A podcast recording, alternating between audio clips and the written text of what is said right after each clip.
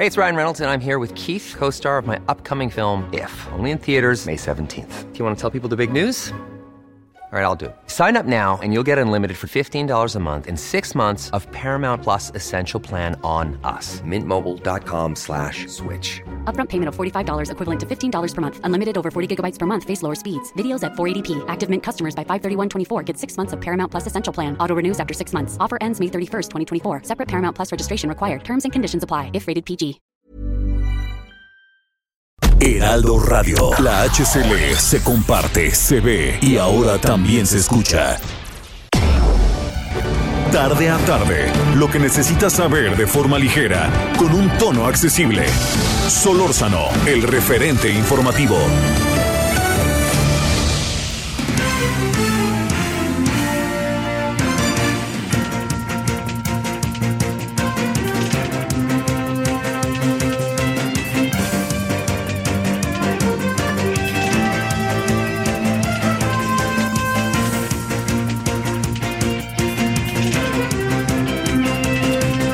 Tardes, aquí andamos eh, llegando al viernes, viernes 25 de marzo del 2022. Estamos en Heraldo Radio 98.5 de FM, Heraldo Radio.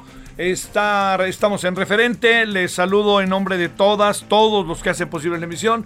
Su servidor Javier Solórzano, deseando que tenga un buen viernes. Eh, hoy no hubo clase porque son las juntas de, los, este, de las escuelas.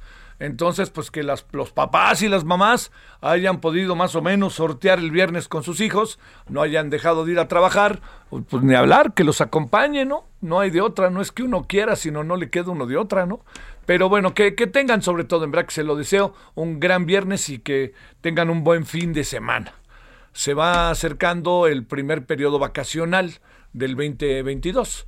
Eh, estamos eh, en el día eh, la segunda semana ¿no? de, de abril es ya la, la, Semana Santa y son 15 días de vacaciones, 10 días hábiles, pero son 15 días en total por los sábados y los domingos. Se acerca una festividades o conmemoraciones o como usted lo quiera ver, mucho, muy, eh, como muy, eh, este, muy sentidas, ¿no? Para el mundo católico, ¿no? Digamos que sería en algún sentido junto con la Navidad, la Semana Santa, pues son las, los grandes momentos, ¿no? Porque es la muerte de Jesucristo y es el nacimiento de Jesucristo. Entonces, el 25 y el 24, 25 y el día, la Semana Santa. Bueno, este, si va a preparar, si va a tener vacaciones, pues váyalas organizando, ¿no? Porque con eso de que hay un, estamos en una nueva etapa que no hemos salido, ¿eh? Por favor, de, la, de todo lo que es la pandemia, estamos en una nueva etapa, existen condiciones para que podamos salir y a lo mejor estar bajo circunstancias pues a las que no estuvimos ni el año pasado ni el antepasado, ¿no? O sea, un poquito más relajadas, pero por favor no perdamos de vista en lo que andamos. Entonces, pues si así fuera, que en cualquier momento pueden cambiar las cosas, usted y yo lo sabemos, eh, lo que, lo que si así fuera, yo le plantearía que lo que tenemos que hacer es este, tener el mayor de los cuidados y prepararnos muy bien para el periodo, ¿no? Para que uno pueda hacer lo que uno quiere hacer, así, y si puede y tiene lana, todas esas cosas, vámonos, ¿no? Bueno, eh, a ver, le cuento, eh, he, escuchado voces muy autorizadas, eh, voces mucho, muy, me atrevo a decir, dignas de atenderse, sobre lo que fue lo que algunos han llamado el madruguete del, del presidente eh, respecto a las tasas de interés de, eh, la, del, del, Banco de México. He escuchado de todo. Eh, hay algunas personas que, como suele pasar a usted, le ha de pasar igual que, que a mí, este, uno los escucha con más atención, ¿no?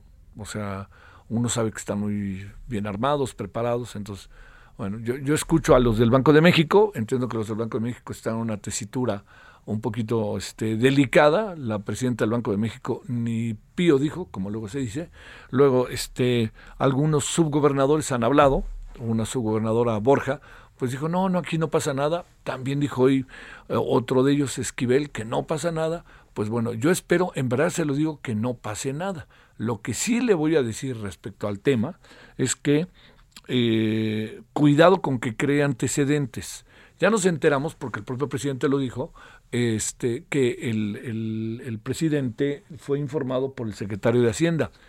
Mire, es, es muy paradójico, ¿no? Ya, ya como que pasó el asunto, pero cómo en esta sociedad hay cosas que por ningún motivo podemos pasar por alto. Tenemos que hacer algo, no las podemos dejar ahí. Si me pregunta qué hacer, no lo sé, pero tenemos que tener mucho cuidado en, en tener cuidado, ¿no? Cuidado de tener cuidado. A ver, yo le, le planteo lo siguiente. Todo el asunto del señor Gertz Manero ahora resulta que es si lo que dijo Julio Scherer, que si lo que dijo uno, que si lo que dijo otro. Yo, yo le diría, esa es una de las partes. Esa es una de las partes. Oiga, todo lo que dijo el señor Gertz Manero es otra de las partes. Ahora ya hay indignación, ¿no? Respecto a quién grabó al señor Gertz Manero. Todo eso es igual de atendible, ¿eh? O sea, es igual de atendible que hayan grabado en su casa, todo indica al señor Gertz Manero. Es igual de atendible que el señor Gertz Manero se haya expresado como se expresó. No quitemos el foco. El foco son, no, no es un foco, son varios focos. Entonces, aquí estamos en que lo que lo grabaron, pero lo que él dijo, y lo que él dijo que tiene que ver en dos vertientes, la forma en que se expresa de, algunas familiares, ¿no? Incluso despectivamente y groseramente, y lo que dice de cómo tiene controlada la corte. No nos olvidemos de eso. No, no quitemos el foco de eso, ¿no? Por eso es que le digo que a mí me, sorprende muchísimo cuando el presidente dice que está muy ocupado y que esos son asuntos de tribunales. No, señor, es su primer círculo. Eso es, es, su hermano, es como mi hermano, así lo dijo el presidente. Bueno, aquí le voy a plantear el siguiente asunto. Igual, fíjense cómo todas las cosas son muchos focos. A ver, Rogelio Ramírez de la O dice el presidente que le dijo. Él le dijo al presidente. Bueno, la pregunta es, ¿no que el presidente sabe todo? Entonces el presidente debió haber sabido que todavía no se da a conocer. Y no solamente eso. ¿Por qué se lo dijeron a Rogelio Ramírez de la O? ¿Y por qué Rogelio Ramírez de la O se lo dijo al presidente? E igual otra vez, la cadena. Sí es importante lo que hay de fondo, sí es importante lo que se tiene en términos de circunstancia, de que si se adelantó, que si no se adelantó, pero es muy importante saber que en ese camino para llegar al terreno final al que llegamos hay toda una serie de circunstancias que hay que atender.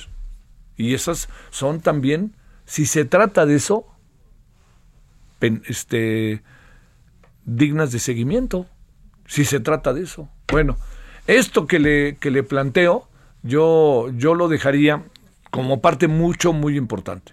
Lo colocaría así en el centro y en el eje todo el proceso, no solamente que es que me grabaron, no, bueno, lo grabaron y también qué dijo usted, señor, porque no ha desmentido que dijo lo que dijo. Es que a mí me lo dijo Rogelio Ramírez de la O, pero bueno, perdón, ¿ahí nos quedamos o le seguimos? Porque es importante no permitir, ¿no? Diría yo, que se, eh, no permitir por ningún motivo este, que, se, que, se, que las cosas queden así como, bueno, ya el presidente dijo ya hay colorín colorado. No, no, no, hay que ver qué es lo que tendríamos que hacer para poner, llevar a cabo toda una circunstancia que permita que permita que estas cosas no se repitan y que sean que sean penables, ¿no? O sea, hay un pasó esto, pues entonces le quiero decir que tienen que responder ante lo que pasó y en todos los niveles. Bueno, segundo asunto de esta tarde. Eh, bueno, no perdamos de vista, hoy no vamos a hablar tan a detalle, pero no, este, pero no pierda de vista, por favor, eh, todo lo que tiene que ver con el tema de Rusia y, Ucrania, porque está adquiriendo otra dimensión de la que habíamos tomado, ¿no? Que parece que se va a concentrar en uno o dos objetivos Rusia, porque quiere decir que no han podido, ¿eh? Quiere decir que no han podido. Yo creo que podrían, pero sería sería un costo altísimo. Ya de por sí es altísimo los el, el, este, el costo. Ahora imagínaselo cuando echen todo, toda, toda, toda la caballería. Bueno, es ese. Tercer asunto. Hoy me llamó muchísimo la atención lo que el presidente López Obrador dijo y lo digo también, lo, lo, vi en el periódico La Razón, lo vi en el portal de La Razón, que el presidente dijo algo así como, conste que estoy interpretando, ¿eh? Quiero que, sea, que, quiero que, que se apruebe este, eh, la reforma eléctrica así como está, ¿eh? ni le cambie nada, así como viene, hay, hay, que aprobarla. Eso dijo. No es la primera vez que lo dice, ¿eh? pero ahí va, echémonos para atrás tantito. O sea, su servidor participó en de los nueve foros a través del canal del Congreso, su servidor participó en siete o en seis, ¿no? Yo no, no soy un especialista, que le quede claro, pero escuchamos a los especialistas, a favor y en contra, ¿eh?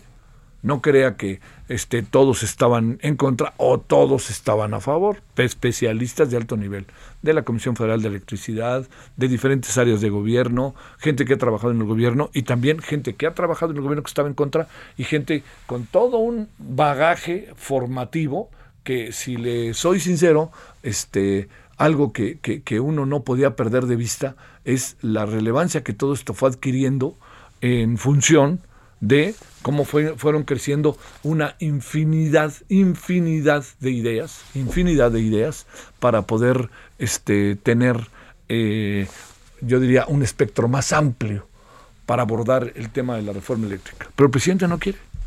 Entonces yo le diría, no al señor Monreal, que ya ve que ahora está en todas, ¿no? Pero yo le preguntaría a Morena, a los actores políticos centrales que organizaron tan, me parece que con sensibilidad todo esto, yo le preguntaría todo, todo lo que en este momento se ha suscitado en relación al eh, Parlamento abierto, ¿para qué sirvió? O sea, si hemos hecho el Parlamento abierto, el presidente qué hubiera dicho? Que vaya como va. Y si no lo hemos hecho, ¿qué hubiera dicho? Que vaya como va. Y como el que manda, manda, manda, y luego en Morena no son capaces de levantar la mano y hacerle ver al presidente que las cosas son diferentes, pues este, lo que dice el presidente es, a mí me inquieta, ¿eh? Me inquieta, me inquieta muchísimo porque son signos de un autoritarismo que de repente yo creo que se habla mucho de él, pero estos son los signos que pueden ser muy inquietantes. Porque luego le ayudan al presidente. Ahora hay quien dice que quiere ser día de, día de asueto el día del cumpleaños del presidente. O sea, eso, eso no ayuda. Señor presidente, detenga eso. Deténgalo, presidente. O sea, espéreme, yo sé que tiene mucho poder y que se están transformando las cosas. Sí se están transformando, pero no el todo. La desigualdad social no ha cambiado. La inseguridad está temperada en algunas zonas, pero no ha cambiado. El Producto Interno Bruto del país es desfavorable. O sea, traemos dos o tres, pero recuerde cuánto nos quitó la pandemia, entendiendo que pues, se padeció la pandemia de manera muy brutal. Bueno, todo esto lo planteo porque si no escuchan, perdóneme, si no atienden, porque están ahí, la reforma, los, todo lo que se dijo sobre la reforma eléctrica, a favor y en contra, sobre todo yo diría en contra por un principio para conocer qué nos conviene, qué nos conviene, vale la pena, no vale la pena, etcétera. Yo creo que el error va a ser mayúsculo y este va a ser auténticamente un acto de autoritarismo. Entonces no hubieran hecho el Parlamento abierto. La verdad no lo hubieran hecho. Pero hay allá adentro, me consta en Morena, opiniones muy interesantes que dicen, hay que entrarle a debatir y hay que escuchar lo que nos dicen. Y hay que tomarlos en cuenta, porque como va, no la van a aprobar. Por eso hoy el PRI, que creo que todavía existe, dijo, nosotros no la vamos a aprobar. Y el PAN dijo, nosotros no la vamos a aprobar. ¿Por qué? Por este espíritu de no vamos a hacer nada, ¿no? No vamos a cambiar nada. Entonces vuelvo a decir, ¿para qué se hizo el Parlamento abierto? El Parlamento abierto fue de tanta riqueza. A ver, perdónenme que se lo diga. Tuve la oportunidad de estar en primera fila. O sea, me tocó coordinar mesas. Hubiera visto usted en verdad el buen debate de los que estaban a favor y en contra, el alto nivel del debate, discutiendo, este, diciendo, bueno, en esto usted tiene razón, bueno, en esto usted tiene razón, pero si pensamos esto, pero nadie se peleó. Nadie se peleó, pensaba diferente muchas, muchos de los invitados, pero algún, la mayoría de los casos dijeron, miren, yo en todo esto, yo no lo cambio. En esto quizás tendríamos que pensarlo. Entonces, señor presidente, la verdad que se lo digo como ciudadano y sobre todo para que se pueda cumplir el objetivo que usted quiere de una reforma eléctrica. Pero en esas condiciones, y estarle echando aquí, aquí y allá, es que le tienen la culpa los este, lo, este, están ahí los españoles y todo eso. Bueno, yo, a ver, también hay algo que es importante respecto a este tema. Está pasando todo lo que dice el presidente, métanlos a la cárcel, métanlos a la cárcel. Pero no hay nada, no hay nada, ¿no? Es igual con el aeropuerto. A ver, el de Texcoco, está, ¿cómo dijo? Es un monstruo de la corrupción o algo así. Eso lo dijo ahí, me consta, me lo dijeron los trabajadores del aeropuerto. Me lo dijeron los zapatos de Texcoco, que cuando llegó el presidente y que llegó el presidente y ellos con un gran ánimo lo recibieron, porque todos los que estaban ahí me dijeron, nosotros claro que vamos a votar por López Obrador. Pero llegó López Obrador, ya lo había contado aquí, Me cuentan ellos, días después de que yo fui, este, bueno, eh, fueron y yo fui días después de esa visita, y me dijeron, llegó con el camarógrafo, con este hombre. Yo no sabían quién era. Yo les dije, ese Pigmeno Ibarra. Sí, venían grabando y filmando. Y el presidente no permitió que nadie le explicara nada. Se querían acercar incluso para sacarse una foto con el presidente. Porque son los trabajadores que estaban votando por el presidente. Y el presidente dijo, esto es un, un monumento a la corrupción. Algo así dijo, ¿no? Estoy. Entonces, aquí, a ver, el aeropuerto no funcionó, ¿dónde están? La reforma eléctrica. Es que no queremos una reforma eléctrica porque Iberdrola, tastas, ¿dónde está? Bueno, lo otro es, yo insisto, es un muy. Lo, que se hizo en el, en, el legislativo del Parlamento abierto, créame que es algo verdaderamente importante lo que se hizo en este país. Un ejercicio inédito. Todos participaron, muy pocos no fueron invitados, y no fueron invitados algunos porque no pudieron llegar o porque se pensó que no eran su área de especialidad, pero a nadie se tachó. No dijeron, ah, este, fulano de tal, no, tache que ni venga. No, no, todos. La verdad, hablé con Ignacio Mier, con Ricardo Monreal, estamos hablando de las personas de, de Morena. Hablé incluso con el quien se va a encargar de hacer, que, que nace la minuta. Y me acuerdo que dijo el que hace la minuta, un legislador de Morena, dice, ay, caray, acabó uno de los debates y dijo, en la torre, Javier. Le digo, ¿por qué? Me dice, pues es que esto ahora lo voy a tener que poner yo en blanco y negro. Le digo, pues sí, ni hablar, pero qué interesante. No, no, no, dice, hemos escuchado voces muy importantes. Y escuché gente que estaba totalmente a favor de la reforma eléctrica, pero al escuchar elementos dijo, ¿por qué no se hace esto, también esto? Yo les decía, oigan, eh, estar, porque esa era la idea, ¿no? O sea, hubo gente que entró diciendo yo no le cambio un punto y luego al final acabándole, yo le preguntaba, oye, le digo, ¿no crees que después de lo que hemos escuchado hay cosas que deben ser susceptibles de cambio, de debate, discutir? Claro que sí. Nadie, nadie, nadie anda en la cerrazón, ¿no? Por lo menos esa impresión yo me quedé con el legislativo. Pero si el Parlamento abierto no sirve de nada, no, no hagamos farsas y no nos quiten el tiempo como sociedad y no quiten el tiempo a las otras personas. Yo creo, presidente, que este es un buen momento para que escuchemos las voces. Créame, no soy un especialista, pero escuché, aprendí, escuché y escuché de otras personas que son especialistas a favor y en contra elementos para decir, esta reforma eléctrica es muy importante como para jugar con ella al voy derecho y no me quito. Bueno, ya, punto. Perdóname, no quería dejar de decir eso por lo que vi hoy en la razón ahí que dijo el presidente, que no le cambie nada y que así vaya. No hay indemnizaciones. Pues no hay indemnizaciones. Por Dios, no hay indemnizaciones. Sí, todo es ilegal. Pero den confianza. Hay indemnización, yo se los voy a quitar, ya no va a haber contratos, pero usted actuó de manera bien, pues entonces páguenle. Pues es la ley. Si no, vamos a meter líos y líos. Bueno, perdóneme, me alargué, pero es que traía ese asunto porque, porque se va a discutir en Semana Santa y se va a aprobar en Semana Santa. No lo están metiendo en Semana Santa por la puerta de atrás, en eso quedaron, ¿eh? En eso quedaron. Y el legislativo, el martes de Semana Santa, se discutirá y no dudaría que el miércoles lo aprobara. Ojalá con el espíritu del Parlamento abierto y no ojalá con lo que hoy el Ejecutivo dijo. 17-18 en la hora del centro. Solórzano, el referente informativo.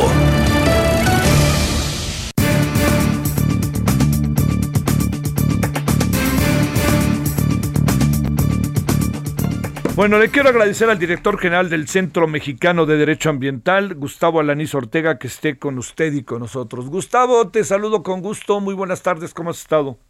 Igualmente, Javier, un gusto estar nuevamente contigo y con todo el auditorio. Un fuerte abrazo. Bueno, te he venido escuchando y te he venido leyendo en, en Twitter y te diría, eh, ¿dónde colocamos eh, los principales problemas que para ustedes tienen en relación, tiene en relación al medio ambiente, muy concretos y específicos el Tren Maya? Mira, yo creo que hay que dividirlo en dos partes. Eh, la primera preocupación tiene que ver con todo lo que esté relacionado con áreas naturales protegidas, tanto de competencia federal como de competencia estatal, y que eh, los trazos del tren tienen que respetar, ¿no? Entonces, eh, ese es un primer asunto. Uno segundo tiene que ver con las especies amenazadas y que puedan estar en peligro de extinción, que tienen un régimen legal de protección por la norma 059 de Semarnat, y por el Convenio Internacional sobre el Tráfico de Especies de Flora y Fauna que están en peligro de extinción, conocido como el CITES. Y entonces lo que tenemos que asegurar en un proyecto como este y en otros es que esas especies no se pongan en riesgo. Un tercer elemento que, podemos poner también eh, sobre la mesa tiene que ver con eh, la parte, en este caso particular que se ha discutido mucho esta semana, del tramo 5, con el hecho de que estamos hablando de, que hay cavernas, de que hay cenotes, de que hay ríos subterráneos que pueden ser eh, fuertemente, severamente afectados por una construcción de, esta naturaleza. Otro aspecto, Javier, que podemos poner en esta canasta tiene que ver con las consultas, ¿no? De acuerdo con la Constitución, con el 169 de la OIT y con la propia Ley Ambiental Federal, eh, en los procedimientos de impacto ambiental hay un espacio que se llama la consulta pública y la reunión pública de información. No, es una cosa obligatoria, pero eh, Semarnat tiene la posibilidad de organizar estas consultas siempre que se los pide una persona de la comunidad de que se trata. Ahora, si estamos en presencia de comunidades indígenas, pues la, el 169 de la OIT sí establece que es obligatorio consultar de manera previa, libre, informada, culturalmente adecuada, etcétera. Entonces, ahí te doy algunos ejemplos, algunas ideas de, daños, de afectaciones y de cosas con las que hay que cumplir. Pero por el otro lado está el tema eh, que yo llamo jurídico-ambiental, ¿no? Es decir, el cumplimiento de la ley por parte de este y otros proyectos desde el sector público y desde el sector privado, parejo para todos, ¿no?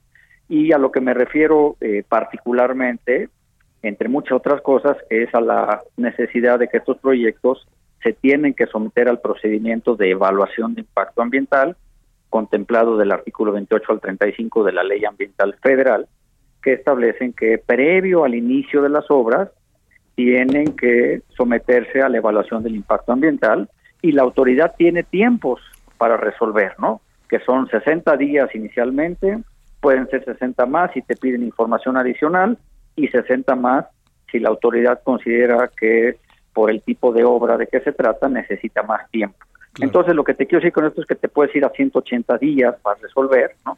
Y obviamente eso para, para el gobierno federal pues le, genera una incomodidad, es un estorbo, eh, le parte los plazos de, poder eh, terminar los, las obras en los tiempos establecidos y entonces prefieren mejor no cumplir con, con el marco jurídico ambiental.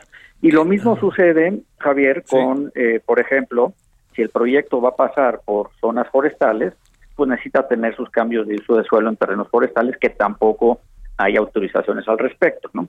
y, y, en ese saco de, de, la parte legal, digamos, pues también está la necesidad, ya decíamos, de, de, respetar los eh, decretos de áreas protegidas, de respetar a, las especies legalmente protegidas, pero también está cumplir con los ordenamientos ecológicos del territorio, que hay varios eh, en la región, pero también está el hecho de que hay que cumplir con los usos de suelo municipales que establecen los planes municipales de desarrollo urbano, en fin, o sea, hay una gran cantidad de aspectos legales que tienen que ser debidamente cubiertos y que no está sucediendo en el caso que nos ocupa.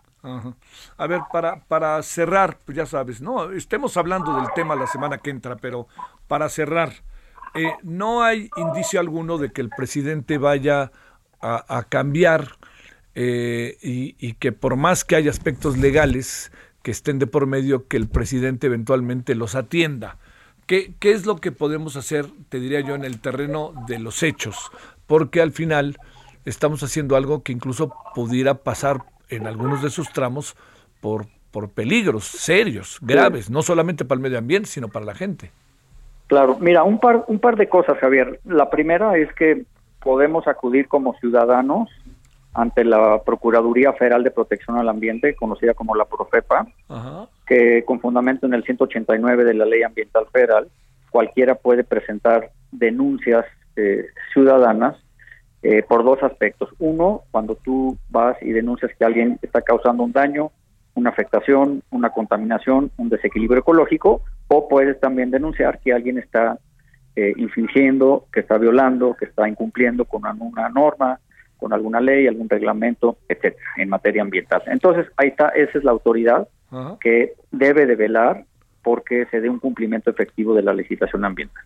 El segundo eh, espacio de oportunidad, jurídicamente hablando, está en la posibilidad de interponer amparos, lo cual ya, ya se ha hecho desde hace eh, meses eh, lo cual eh, también se hizo esta semana y lo cual se hará también la siguiente por parte de distintas organizaciones, colectivos, individuos. Entonces me parece que hay que apostarle a lo legal, ¿no? Hay que apostarle claro a, la legalidad y al Estado de Derecho en materia ambiental, pero eh, diría yo que hay que apostarle al Poder Judicial, ¿no? Al final que, que sea un juez, que sea un magistrado, incluso la misma Corte, ¿no? La Suprema Corte podría traer eh, estos casos y resolver al respecto. Bueno, la semana que entra, Gustavo, por ahí martes, si te parece, volvemos a hablar. Me importa que, no, me importa que no paremos en el tema. Gracias. El día que... El referente informativo regresa luego de una pausa. Heraldo Radio. La HCL se comparte, se ve y ahora también se escucha.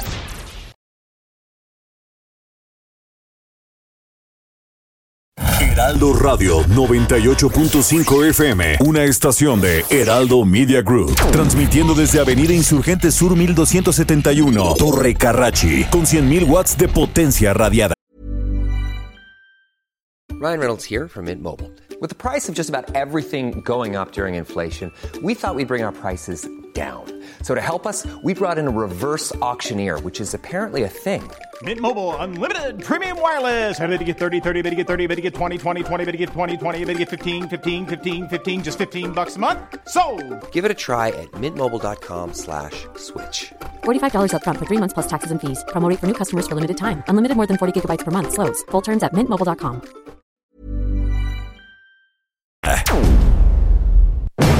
Estamos de regreso con el referente informativo. En el referente informativo le presentamos información relevante. Cámara de Diputados publica acuerdo para el análisis y posible aprobación de la reforma eléctrica. Llaman a la Secretaría de Educación Pública a revisar permanencia de escuelas de tiempo completo en la Cámara de Diputados. Solórzano, el referente informativo.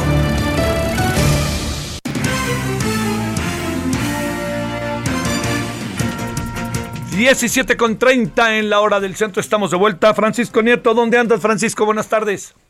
Javier, ¿qué tal? Muy buenas tardes. Pues hoy fue la mañanera en Cuernavaca, Morelos, donde el presidente López Obrador trató varios temas, pero uno de ellos fue el espaldarazo que le dio a la Secretaría de a la Secretaria de Seguridad y Protección Ciudadana, Rosa Isela Rodríguez, quien pues dijo que hay mucha diferencia entre ahora el secretario de Seguridad al que fue eh, en el tiempo del expresidente Felipe eh, Calderón, eh, Genaro García Luna. El presidente pues dijo que eh, ahora este gobierno con esta secretaria pues ya no hay represión y no se establecen relaciones de complicidad con nadie. Escuchemos al presidente López Obrador.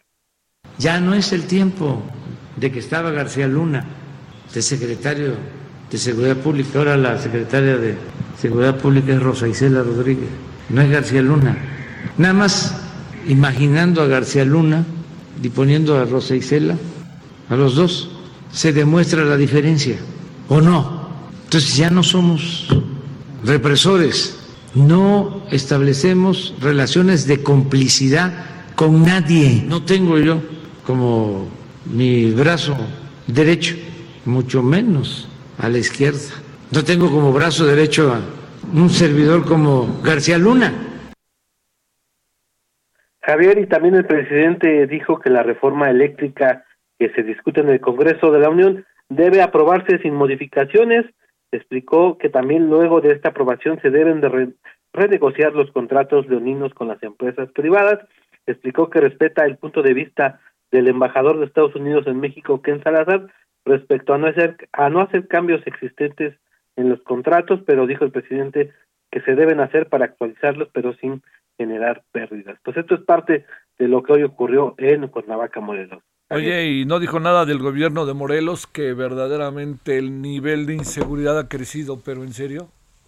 Al principio el presidente respaldó también al, al, al gobernador Cuauhtémoc Blanco, explicó que eh, en el estado hay mucho caciquismo aún en el tema de político y también en el en el tema eh, eh, pues económico y que se le debe dar el, espaldarazo al gobernador para que continúe haciendo su trabajo pero sí El presidente eh, en la conferencia se habló del tema de Huitzilac, de este tema de la desaparición de tres personas eh, y que ya se encontraron a dos desafortunadamente sin vida. El presidente y su equipo de seguridad explicó que se están haciendo todas las investigaciones, no se descarta ninguna línea de investigación, pero sí explicó el presidente que se castigará en este caso a los responsables.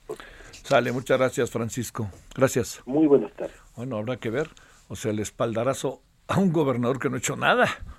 O sea, vea usted, lo digo, espérame, también lo digo en función de los niveles de, de la aceptación, popularidad que, tiene en su propio estado. Eh, Cuauhtémoc Blanco, extraordinario, excepcional futbolista, no ha pasado del lugar 30, 29 máximo de 32 gobernadores en términos de la popularidad. Piénselo, digo, hay que ver qué dice la gente ahí en Morelos, ¿no? También que eso es muy importante, pero sobre todo lo que vive. 1734 en hora del centro. Carla Quintana es la comisionada nacional de búsqueda de personas desaparecidas en México. Querida Carla, te saludo con enorme gusto. ¿Cómo has estado? Buenas tardes, Javier, a ti a tu auditorio. Bien, ¿y tú? A ver, vamos primero lo que desde ayer se dio a conocer de un caso particularmente delicado que es el de Claudio Ruchurtu, ocurrido el 26 de marzo, se está cumpliendo un año de su desaparición en Ochixtlán, allá en Oaxaca. ¿Qué ha pasado de esto y qué, hace, qué seguimiento ha hecho la comisión que tú encabezas? Pues mira, como, como bien dices, Javier, eh, el día de mañana se cumple un año de la desaparición de, de Claudio Ruchurtu en, en Oaxaca. Eh, nosotros desde la Comisión Nacional hemos estado trabajando con la familia de Claudia eh, y con las autoridades también del estado de Oaxaca, eh, especialmente con la fiscalía, en la búsqueda, en la búsqueda de Claudia, eh, Javier, y hemos hecho lo que publicamos el día de hoy, un análisis de contexto de la desaparición forzada, y aquí quiero subrayar, Javier, forzada de, de Claudia. ¿Por qué decimos que es una desaparición forzada? Porque de conformidad con el análisis que nosotros tenemos, Javier, pues fue la alcaldesa la expresidenta municipal, Lisbeth Victoria Huerta, quien eh, habría mandado eh, desaparecer a, Claudia eh, y de la información que tenemos, posiblemente haberla privado de la, de la vida, ¿no? Entonces, el día de hoy se presentó junto con la familia, bueno, hubo una, un memorial, ¿no? A, Claudia y se hizo público a solicitud de ellas mismas, de las hermanas de Claudia, la, el análisis de contexto realizado. Eh, ¿Qué dice la familia? Eh, ¿En qué situación se queda o cómo termina la familia sintiéndose, pues? Pues bueno, como eh, siempre que me preguntan de las familias, yo, yo responderé que ellas tienen voz eh, propia, ellas han pues hecho sus pronunciamientos. Evidentemente lo que exigen es, verdad y justicia, ¿no? tenemos que encontrar a, a Claudia y también pues el proceso, la alcaldesa hasta este momento está está detenida y pues eh, lo que ellas han dicho es que pues esperan que, que siga el proceso eh, para que haya justicia en el caso y pues tenemos que eh, encontrar a Claudia. Sí, esa es la gran, gran clave. A ver, lo segundo es, pasa por tu oficina esto que, bueno, claro que pasa por tu oficina lo que entregó Amnistía Internacional archivos con los que documentó la desaparición de personas en los años 70 en México, en lo cual habíamos conversado en diferentes ocasiones y tú dos o tres dos o tres ideas en aquellas aquellas veces que platicamos esbozabas. Hay hay que decir cómo responder a esto cuando sabemos que fue una etapa verdaderamente ruda para el país, por decirlo menos. Pues sí, estamos hablando de la época de la, de la llamada Guerra Sucia, Javier, y de manera importante eh, creo que la, información que nos está dando Amnistía Internacional pues contribuirá a todos estos expedientes que estamos eh, juntando desde la Comisión Nacional de Búsqueda desde hace más de tres años y ahora a través de la Comisión Presidencial para eh, buscar a las personas que se encuentran eh, desaparecidas de esta época de, de, nuestro país, de esta parte de la historia de nuestro país, entre los años 60 y 90, y, y por qué es importante la información que tenía Amnistía Internacional y por qué nos, nos acercamos desde la Comisión Nacional Amnistía Internacional, Javier. Porque para esa época, imaginémonos los años 60, 70, no existía ni siquiera el Grupo de Trabajo contra Desapariciones Forzadas de Naciones Unidas, no existía la Comisión Nacional de Derechos Humanos, eh, no existían, y por supuesto que ninguna familia se iba a acercar o muy pocas se iban a acercar al sistema de justicia mexicano. Estamos hablando de desapariciones forzadas, es decir, una política de contrainsurgencia por parte del Estado mexicano eh, con toda la fuerza del Estado mexicano, ¿no? Entonces, eh, evidentemente había muy pocas vías para informar, para documentar lo que se estaba lo que estaba sucediendo y eh, pues varias personas de aquí de México mandaron información, Amnistía Internacional documentó esta información, la tuvo resguardada todos estos años y a una solicitud expresa desde, desde, la Comisión Nacional de Búsqueda nos las han entregado desde la sede en, en Londres. Creo que es algo muy importante que vendrá a sumarse a este repositorio. Javier, aprovecho para comentarte que estamos creando también desde la Comisión Nacional un sistema que se llama Angelus, el ángel de la historia, eh, conjunto con el CIMAT, el eh, de, matemáticas del CONACIT, para eh, generar un repositorio que permita tener toda la documentación y analizar la documentación, expedientes de decenas, centenas de miles de hojas de expedientes para poder pues reconstruir esta etapa de la de la historia de nuestro país y también tener una idea más cercana de las, del número real de personas que fueron desaparecidas en la, en la guerra sucia, Javier. Eh, estamos eh, alrededor de 900, documentadas alrededor de 900 personas en estas décadas de, esta, de este periodo histórico de nuestro país.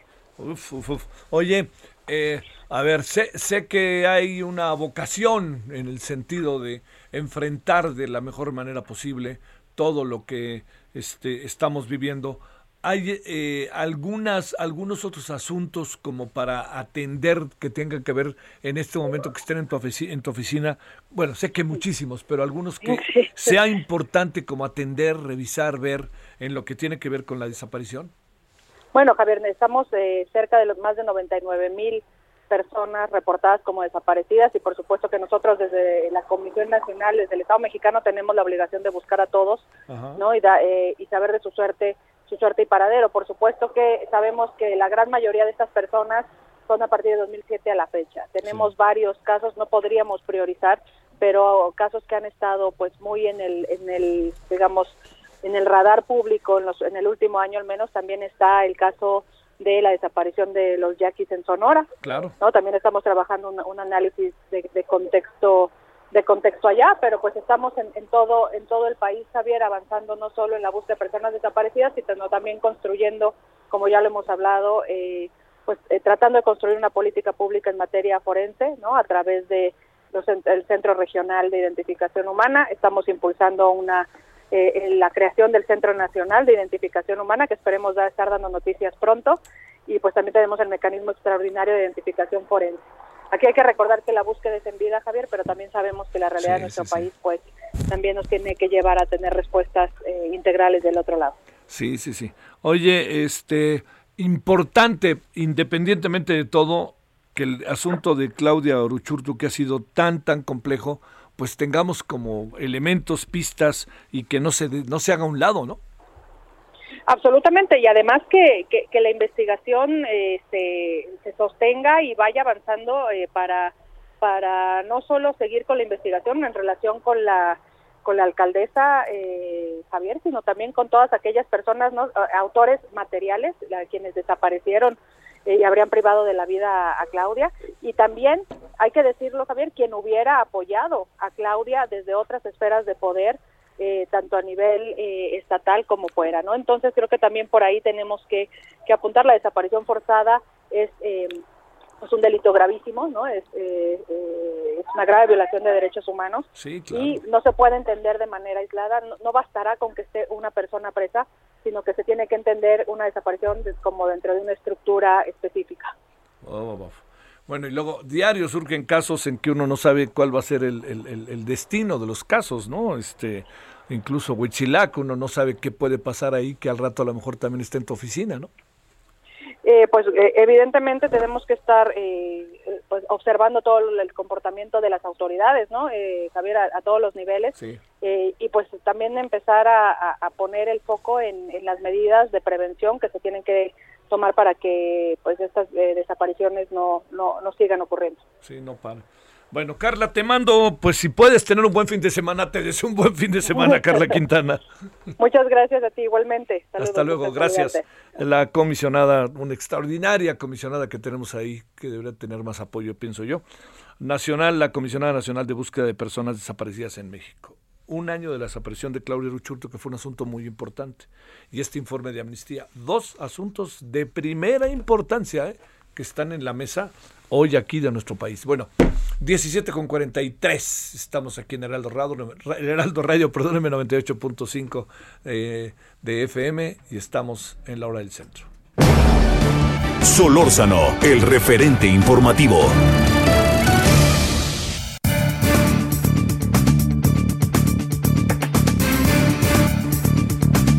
Marco Baños, abogado, ex consejero del INE y catedrático de la UP, de la Universidad Panamericana.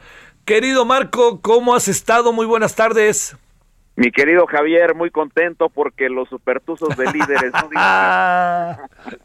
Yo sabía que eso me ibas a decir, pero como sé que tú tienes dos asuntos que atender en el fútbol mexicano, si quieres también, no hablemos del equipo de nuestro querido Jesús Martínez, que está jugando además muy bien, sino, de las, sino de las águilas.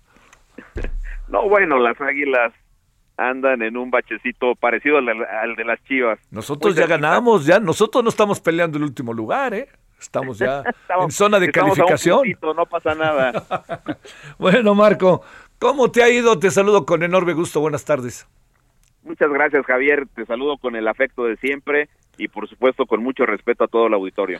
A ver, déjame plantearte, este, hemos estado hablando con colegas tuyos, este, ex y actuales, allá en el IFE INE, y eh, el asunto es que sentimos como que estamos, yo creo que los ciudadanos un poco hechos bolas, y no lo digo porque no sepamos o veto a saber qué tanta atención al final la sociedad mexicana le conceda a la revocación de mandato, pero un poco hecho bolas porque escuchamos a los funcionarios, por ejemplo a Claudia Sheinbaum, escuchamos a gente morena, ¿no? Este, y escuchamos a tus ex colegas del INE y escuchamos dos versiones diferentes sobre, sobre aquello que, como diría el, el, incansable Javier López Chabelo, lo que se debe hacer y lo que no se debe hacer. ¿En qué estamos? ¿Cómo cuadramos, querido Marco, el tema?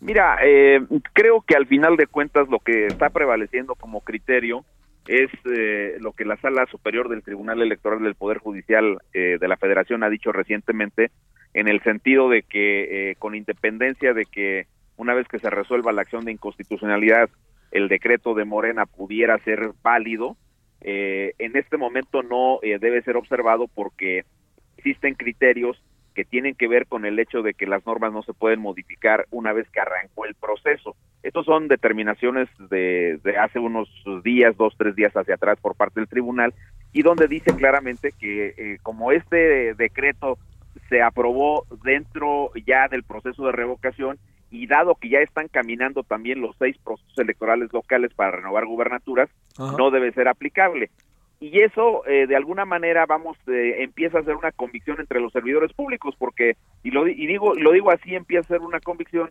porque eh, Claudia Sheinbaum, este, el propio presidente de la República y algunos otros servidores públicos han estado retirando ya propaganda gubernamental considerada como gubernamental que no puede difundirse en este periodo para este no digamos vulnerar las normas. Además, el INE ha continuado con la emisión de medidas cautelares pero el hecho concreto es que eh, se generó una enorme confusión porque, como bien sabes, Javier, el decretazo de, del Congreso, particularmente las mayorías de Morena, del Partido Verde y del Partido del Trabajo, pues lo que hicieron fue quitarle esta ley mordaza, ellos mismos le llamaron así, pero fue una eh, prohibición que trajeron ellos de la eh, de las prohibiciones que están para los procesos electorales y particularmente durante las campañas.